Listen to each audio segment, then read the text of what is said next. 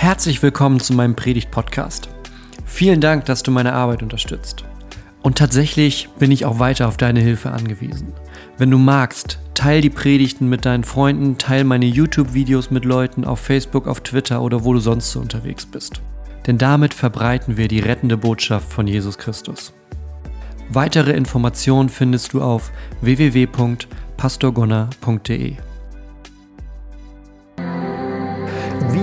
man ein Leben mit Gott? Das ist die Frage, um die es heute geht und wir wollen uns da mal richtig, richtig praktisch heute diesem Thema nähern. Wie lebst du ein Leben mit Gott? Und vielleicht fallen dir gleich schon ein paar Dinge ein in deinem Tagesablauf, in deiner Gemeinde, in deinem Alltag, wie du mit Gott lebst. Und wir wollen heute mal ein bisschen tiefer bohren in diesem Ganzen und schauen, wie stellt Gott sich das eigentlich vor? Ein Leben, das ihm gefällt. Wenn wir nämlich in die Bibel schauen, egal wo, in allen Teilen der Bibeln, ja, und das ist ein dickes Buch, aber in allen Teilen finden wir immer diesen, diesen, diesen Impetus, dass Gott sagt, ich habe mir was gedacht bei dir. Ich habe mir was gedacht bei der Art und Weise, wie man ein Leben lebt. Einfach nur mal ein paar Stellen. Psalm 25,8. Der Herr ist gut und gerecht, darum weist er die Sünder auf den Weg. Ja, also es gibt offensichtlich einen Weg, der für alle da ist. Und Gott weist die Menschen dahin. Die Sünder weist er wieder zurück auf den richtigen Weg, auf einen Weg, wie Leben funktioniert. 2. Timotheus 3, 16 und 17. Alle Schrift ist von Gott eingegeben und nützlich zur Belehrung, zur Überführung, zur Zurechtweisung, zur Erziehung in der Gerechtigkeit, damit der Mensch Gottes ganz zubereitet sei, zu jedem guten Werk, völlig ausgerüstet. Was wir hier lesen, ist gut für unser Leben. Was wir hier lesen, hilft uns bei den Fragen, Problemen, Herausforderungen, gerade in dieser Zeit, Herausforderungen des Lebens. Und was wir hier lesen, das gilt für jeden Menschen. Das ist das Großartige an der Bibel. Die ist nicht für ein bestimmtes Volk oder für eine Art von Menschen oder für Menschen zu einer bestimmten Zeit. Nein, die Bibel, die ist da komplett universell. Die ist für jeden Menschen zu jeder Zeit. Und was dort drin steht, was für unser Leben dort drin steht, das kann jeder Mensch zu jeder Zeit auf sein, auf ihr Leben anwenden, weil das etwas ist, was Gott seinen Menschen zu jeder Zeit gegeben hat. Und das sind allgemeine Dinge. Und Dinge, die sich auch nicht ändern werden. Matthäus 24 sagt, Himmel und Erde werden vergehen, aber meine Worte, die werden nicht vergehen. Wir haben hier also etwas, was wir von Gott bekommen haben für unser Leben. Nicht nur ein Buch, das im Schrank steht, sondern etwas für unser Leben. Und das ist so ein bisschen der Einstieg in diese kleine Reihe zum Thema Leben mit der Bibel. Das ist die eine Hälfte, das Allgemeine, das Große, das Gott für alle Menschen vorgesehen hat. Aber es gibt auch diese besonderen Momente, die ganz spezifischen Momente im Leben. Und vielleicht hast du das mal gelebt. Vielleicht hast du mal gemerkt, wie etwas quasi wirklich gefühlt für dich einfach da war. Ich kriege manchmal Nachrichten, wo Leute mir schreiben, wie sie das Gefühl hatten, dass das ein Wort genau für sie war. Und vielleicht erlebst du das heute auch. Epheser 2 verspricht uns das auf jeden Fall. Epheser 2 sagt, denn wir sind seine Schöpfung, ja, erschaffen in Christus Jesus zu guten Werken, die Gott zuvor bereitet hat, damit wir in ihn wandeln sollen. Dieses, dieses Bild vom Wandeln, vom Bewegen, vom mit Gott gehen, das wird uns heute häufiger begegnen, weil das etwas ist, was Gott uns gibt, weil das etwas ist für unser Leben. Gott guckt deutlich weiter als wir und Gott sieht, wo der Weg hingeht und möchte, dass wir auf diesem Weg gehen und nicht irgendwelche Abzweigungen ständig uns im Wald verirren, sondern Gott sagt, hey, ich habe etwas für dich und dein Leben. Ich habe etwas, was dir die Kraft, die Stärke und auch die Ausdauer gibt für ein Leben. Also, Ausdauer, Stichwort. Gottes Weg für dein Leben. Vielleicht, wenn du dir Notizen machst, schreib dir das auf jeden Fall auf. Gottes Weg für dich mag nicht immer einfach sein, aber er lohnt sich und bringt Gott Ehre. Wichtig. Nicht immer einfach, aber er lohnt sich und bringt Gott Ehre. Hast du in deinem Leben schon mal das Gefühl gehabt, direkt von Gott zu hören? Hast du das Gefühl gehabt, Gott zu begegnen? Wenn ich so in, in meinem Leben zurückschaue, dann gibt es ein paar Momente, wo ich jetzt auch bewusst sagen kann, da ging es nicht nur mit irgendwie meinem Verstand oder irgendwas, sondern da ging es tatsächlich richtig, da hat Gott in mein Leben gesprochen. Das sind verschiedene Momente. Es, und es sind immer große Momente. Vielleicht habe ich aber wahrscheinlich habe ich auch viele andere übersehen. So. Aber es sind so große Momente, an die ich mich erinnere. Das war die Zeit in meiner in der Schulzeit, als ich die Entscheidung getroffen habe, Pastor zu werden. Das war am Ende des Studiums. Wer ein Theologiestudium gemacht hat, weiß, wovon ich rede. Ich stand dann am Ende des Studiums und dachte, okay, du kannst jetzt in die Gemeinde gehen oder du kannst auch bei dem bleiben, was du halt schon kennst. Ne? Uni hat man ja irgendwann raus, wie das funktioniert. Das ist jetzt auch jetzt irgendwie kein Rocket Science, außer du studierst, studierst irgendwie Luft- und Raumfahrttechnik. Aber sonst hat man ja irgendwie raus, wie der Hase da läuft. Und ich hatte am Ende meines Studiums hatte ich drei Angebote für Jobs an der Uni und vier Angebote, um eine Promotion zu schreiben. Und natürlich war ich versucht zu sagen, okay, mache ich das jetzt? Schiebe ich das andere erstmal noch? Gemeinde kommt noch früh genug. Aber auch gerade in der Zeit war es wieder ganz deutlich, dass Gott zu mir sagt, nein, ich möchte, dass du predigen gehst.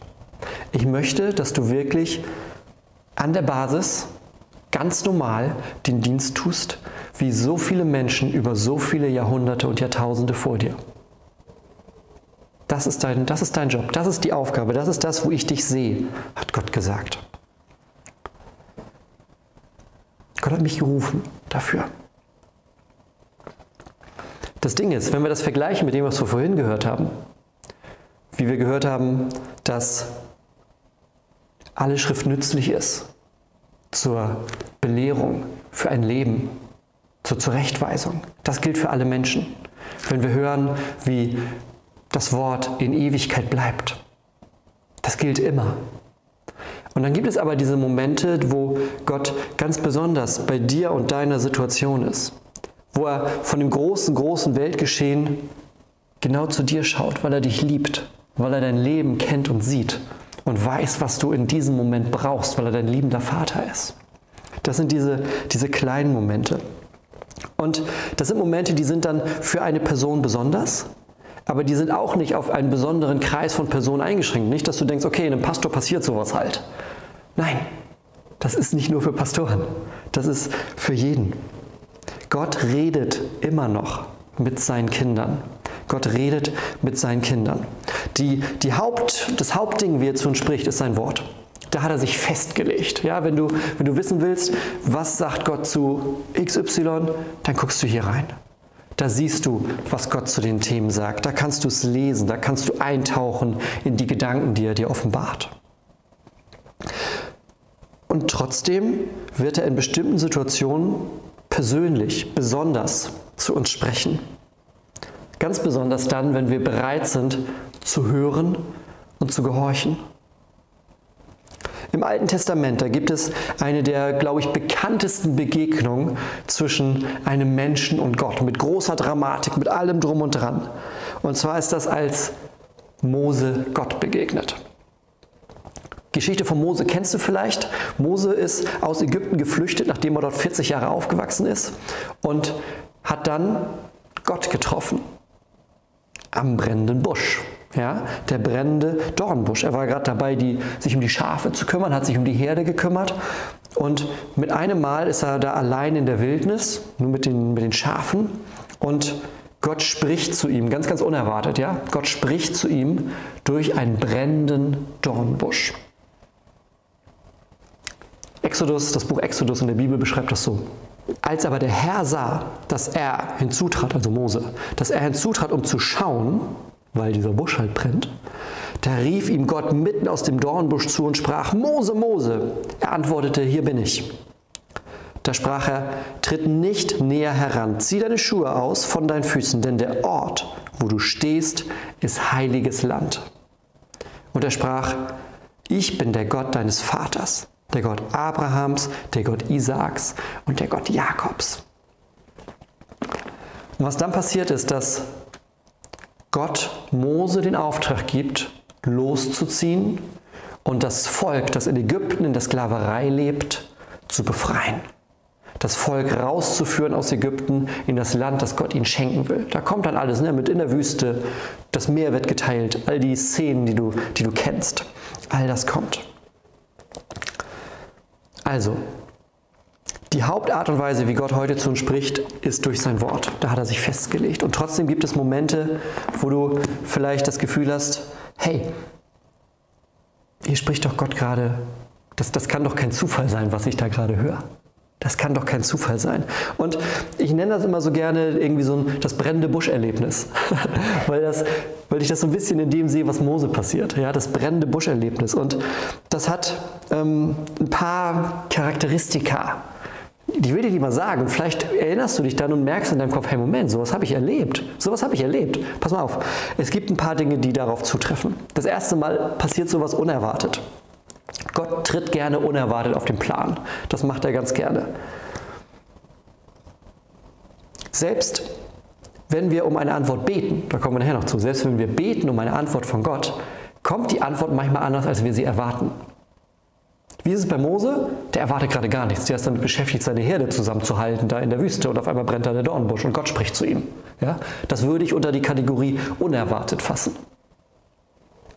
Das zweite ist, es wird besonders für uns sein. Gott ist ein persönlicher Gott. Gott ist ein Gott, der dich kennt. Schon länger als deine Eltern dich kennen. Und Gott weiß, wie du hörst, wie du fühlst, wie du siehst, wie du schmeckst und was in deinem Leben ein, etwas auslösen kann, was einen Funken in deinem Herz entfacht. Weil, hey, Gott hat dein Herz geschaffen. Der kennt sich aus. Und genauso wird dieses Erlebnis dann besonders für dich sein und nicht einfach nur 0815, wie Gott halt Menschen erscheint. Er erscheint ja auch nicht ständig Leuten als brennender Busch und spricht zu denen, sondern das passiert hier, einmal bei Mose. Ja? Das ist das Besondere. Mose hört Gott aus diesem brennenden Busch sprechen. Das macht er nicht ständig. Also, dieses Erlebnis ist besonders persönlich für dich. Das dritte ist, es wird eine Herausforderung sein. Es wird eine Herausforderung sein, Gott dabei zu vertrauen und ihm zu gehorchen. So ein Erlebnis sorgt dafür, dass wir eine Entscheidung treffen müssen. Bei Mose, der steht vor der Entscheidung, okay, ich könnte jetzt hier bleiben mit meiner Schafherde und mich schön um die kümmern. Oder ich gehe halt zurück nach Ägypten und trete dem Pharao gegenüber, dem mächtigsten Mann zur damaligen Zeit, den man sich vorstellen kann. Ja, also es wird eine Entscheidung verlangt und diese Entscheidung fordert Vertrauen und Gehorsam in Gott. Und ne, Gehorsam ist nicht immer einfach. Die Situation, ne? Beispiel, als ich dann meinen Studienort verlassen habe, meine ganzen Freunde sind da geblieben. Die Umgebung, die ich kannte, ist da geblieben. Der Ort, wo ich die letzten Jahre gewohnt habe, ist da geblieben. Und man lässt sich auf was Neues ein. Man lässt sich aber auf was Neues ein, weil man Gott vertraut, dass er weiß, was richtig und gut ist. Das nächste ist, dass so ein Erlebnis, so ein brennendes Buscherlebnis, das sorgt für eine emotionale Reaktion. Vielleicht bewegt dich das durch eine ganz, ganz starke Emotion. Das kann Freude sein, das kann Erleichterung sein, das kann aber auch Angst sein in dem ersten Moment, weil da etwas Großes ist. Ehrfurcht. Das können auch Tränen sein, Tränen der Erleichterung. Ja? Mose fällt auf die Knie. Immer wieder erleben wir das und hören wir das, wenn Gott in der Bibel Menschen begegnet, also stimmlich, dass sie auf die Knie fallen, anbetend, weil das die Reaktion ist, wenn Gott erscheint. Paulus fällt vom Esel, als, als Jesus ihm erscheint vor Damaskus. Und der letzte Punkt, so ein Erlebnis hat einen ganz, ganz kraftvollen, einen starken und bleibenden Effekt. Mose ist nicht dann, okay, der Busch hat gebrannt, Gott hat gesprochen, ich gehe jetzt wieder nach Hause. Sondern das Leben war danach anders. Für Mose gibt es ein, bevor ich mit diesem Busch geredet habe und nachdem ich mit diesem brennenden Busch geredet habe. Sein Leben zerfällt in zwei Teile. Und genau das passiert, wenn Gott in unser Leben tritt. Wenn Gott in unser Leben tritt, zerfällt unser Leben in zwei Teile. Es gibt einen davor und es gibt einen danach. Vielleicht hast du das erlebt, vielleicht kennst du das aus deinem Leben, dass du sagst, es gibt die Zeit, da war ich mit Gott unterwegs und es gibt die Zeit davor. Wo auch tolle Sachen passiert sind, wo auch schöne Erlebnisse liegen, wo, wenn man es aber vergleicht, wenn wir mal ehrlich sind, es zwei Welten sind, wo es anders war, wo es wirklich anders war. Wodurch, wenn wir da schon bei sind, wodurch wird so ein brennendes Buscherlebnis, wodurch wird das, was, was kam davor? Was, ist, was trifft man häufig davor an? Und da sind wir gerade auch in dieser Zeit. Was häufig damit einhergeht, ist, dass die Umstände, in denen du gerade bist, dass das irgendwie nicht so richtig mehr funktioniert. Dass du merkst, irgendwie läuft hier alles aus dem Ruder. Vielleicht ist das der Moment, wo Gott dir zuruft, halt mal an und hör mir zu. Halt mal an und hör mir zu. Ich habe nämlich was anderes als das, was hier gerade um dich herum passiert.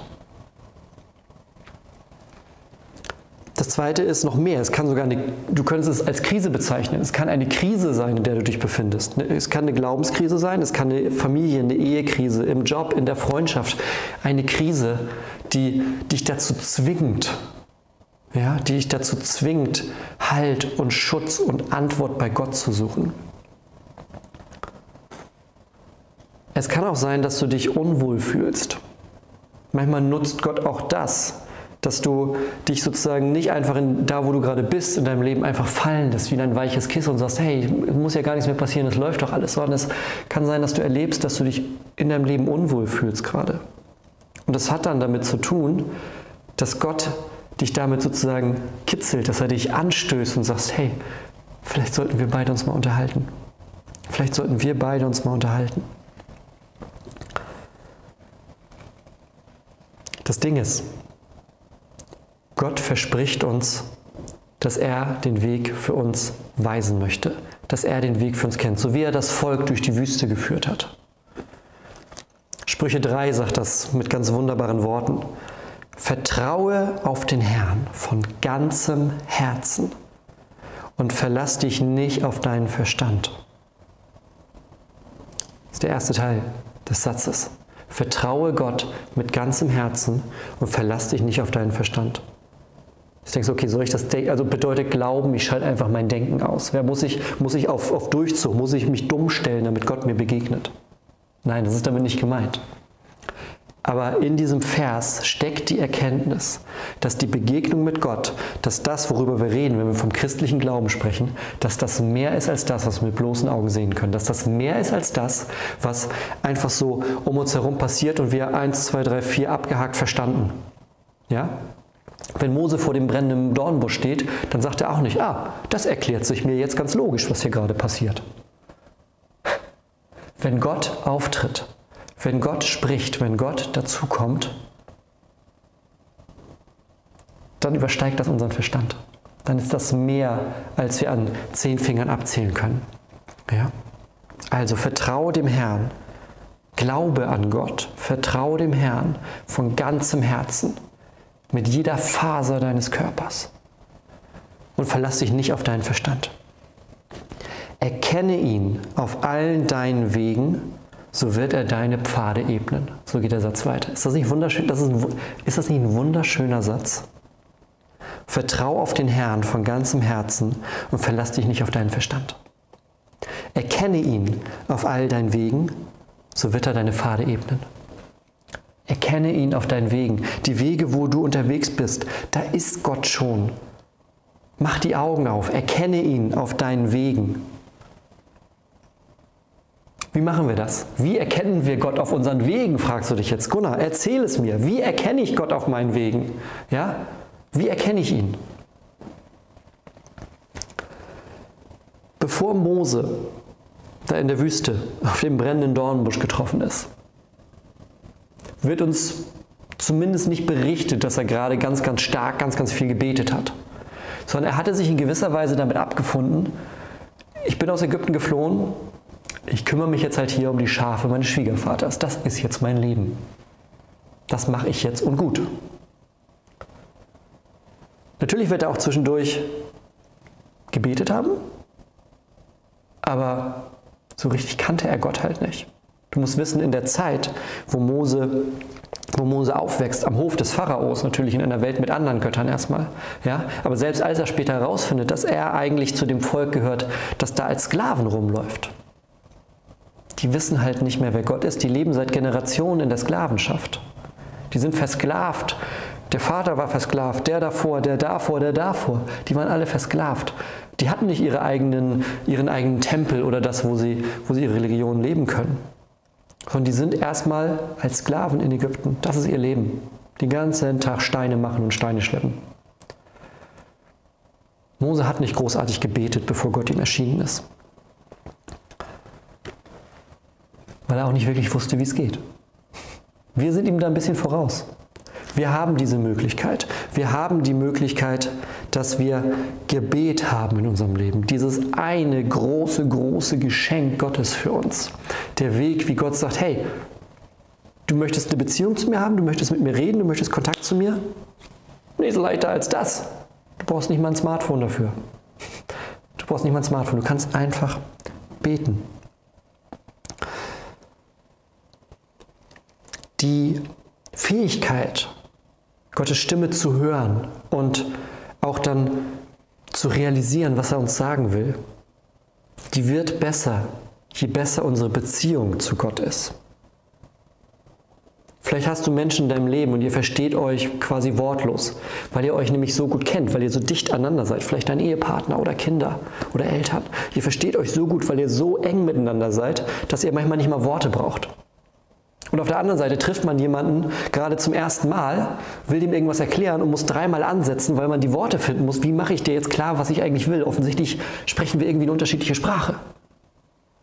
Und so ist es mit Gebet. Gott sagt, es gibt die Einladung, mit mir zu leben, mit mir im Gespräch zu sein, mit mir eine Beziehung zu haben. Und die funktioniert übers Gebet. Ich habe mir ein paar Punkte aufgeschrieben dafür, was uns hilft, in dieser Form der Kommunikation mit Gott. Das erste ist, stell Fragen. Stell Fragen an Gott. Gott liebt es manchmal, uns die Informationen dann zu geben, wenn wir fragen. Weil Gott die Beziehung zu uns liebt. Er liebt sie so sehr, dass er seinen eigenen Sohn gibt, der für uns gestorben ist, damit wir ein ewiges Leben haben können. Stell Gott Fragen. Frag ihn. In den Situationen deines Lebens, wo du Ahnung hast, in den Situationen deines Lebens, wo du keine Ahnung hast. Frag Gott.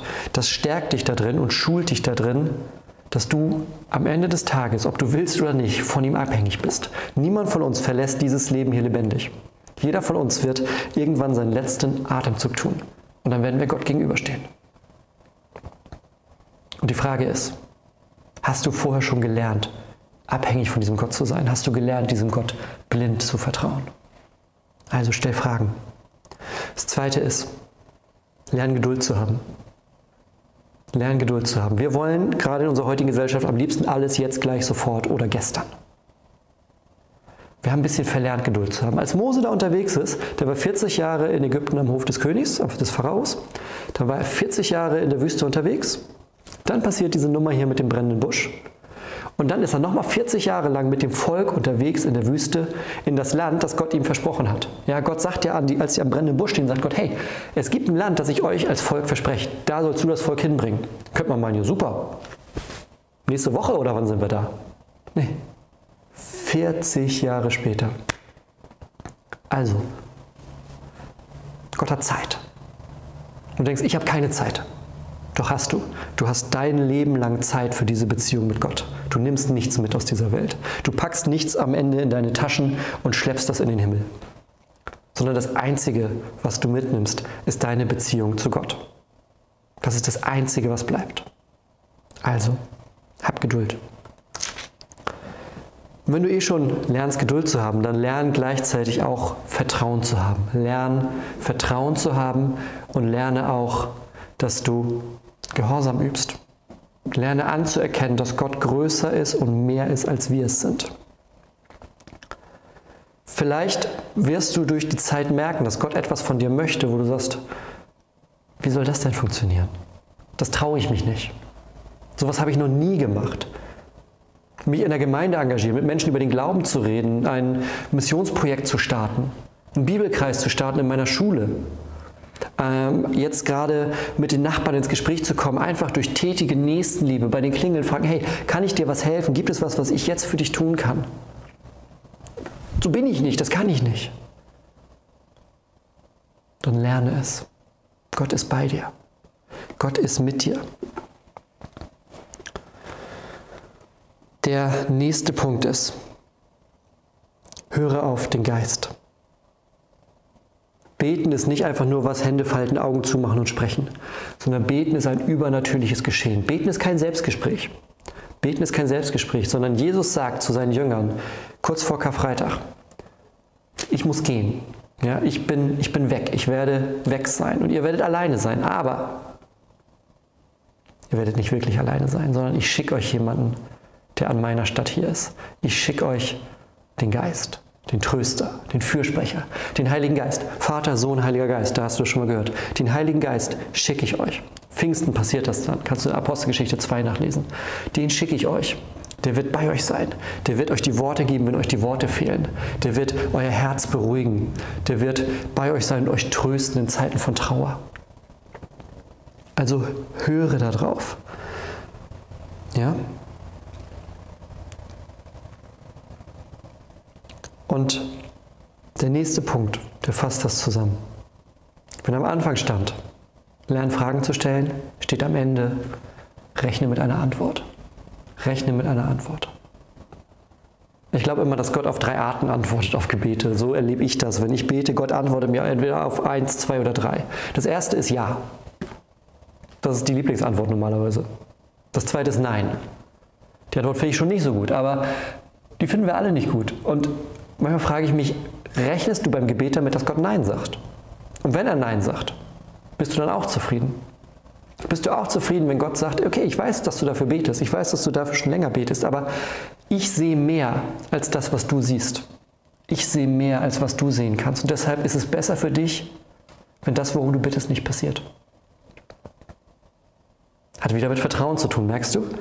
Diese Gottesbeziehung ist so stark davon geprägt, dass wir Gott vertrauen. Also ja, nein und später.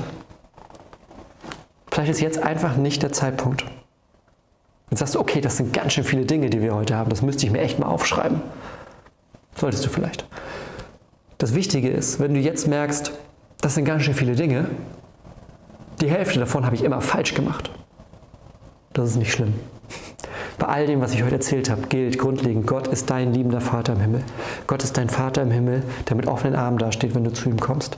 Ist dein liebender Vater im Himmel, der bei dir sein möchte und dir das schenken möchte, was er in deinem Leben jetzt schon sieht, was du vielleicht noch gar nicht ahnst. Denn, und das steht jetzt am Schluss, warum ist das gut, diesen ganzen Weg zu gehen, von dem ich gerade gesprochen habe? Warum ist es gut, wenn wir Gott mit einbeziehen in die großen Entscheidungen unseres Lebens? Was will ich studieren? Welche Ausbildung will ich machen? Welchen Beruf will ich lernen? Wo ziehe ich hin? Wen möchte ich heiraten? Wie sieht meine Vorstellung von Leben aus? Das ist ganz einfach. Vier Dinge. Erstens, warum sollten wir Gott mit einschließen? Er ist Gott. er ist Gott. Er hat dich geschaffen. Er hat einen Plan für dein Leben. Zweitens, er ist allmächtig. Er weiß, sieht, kennt mehr, als jeder von uns jemals ahnen könnte. Drittens, er liebt dich. Selbst wenn Gott auf dein Gebet Nein sagt, tut er das nicht, weil er dir schaden möchte, sondern weil er etwas Besseres für dich hat und weil er weiß, ein Ja zu dieser Zeit wäre in der Zukunft nicht gut. Gott liebt dich. Und das vierte, wenn Menschen sehen, wie wir Gott vertrauen mit unserem Leben, mit den Entscheidungen unseres Lebens, auch mit den Dingen in unserem Leben, wo es eine Herausforderung ist, dann sehen sie, wie groß dieser Gott ist. Also, lerne mit diesem Gott zu leben. Lass uns beten. Gott, ich danke dir so, so sehr für dein Wort. Ich danke dir, dass du zu uns sprichst durch dein Wort. Und wir wollen alles, was wir hören von dir, immer wieder genau daran prüfen. Wir wollen prüfen, kommt das von Gott, ist das von Gott. Und das tun wir mit der Bibel. Gott, wir danken dir dafür, dass du uns das geschenkt hast. Und wir bitten dich, gerade jetzt in dieser Zeit, sei du bei uns und gib uns, gib uns immer wieder zu hören, gib uns immer wieder zu fühlen, gib uns immer wieder in unser Herz hinein, was dein Wille in genau dieser Situation für uns ist. Das Grundlegende bleibt immer gleich. Dich lieben von ganzem Herz, ganzer Seele und mit ganzer Kraft und unseren Nächsten wie dich selbst. Gott, aber hilf uns auch in den kleinen Entscheidungen unseres Lebens, in den Momenten, wo es darum geht, was tue ich genau heute? Wie wandle ich heute auf dem Weg, den du für mich vorbereitet hast? Gott, dazu brauchen wir deinen Geist, um den wir jetzt bitten.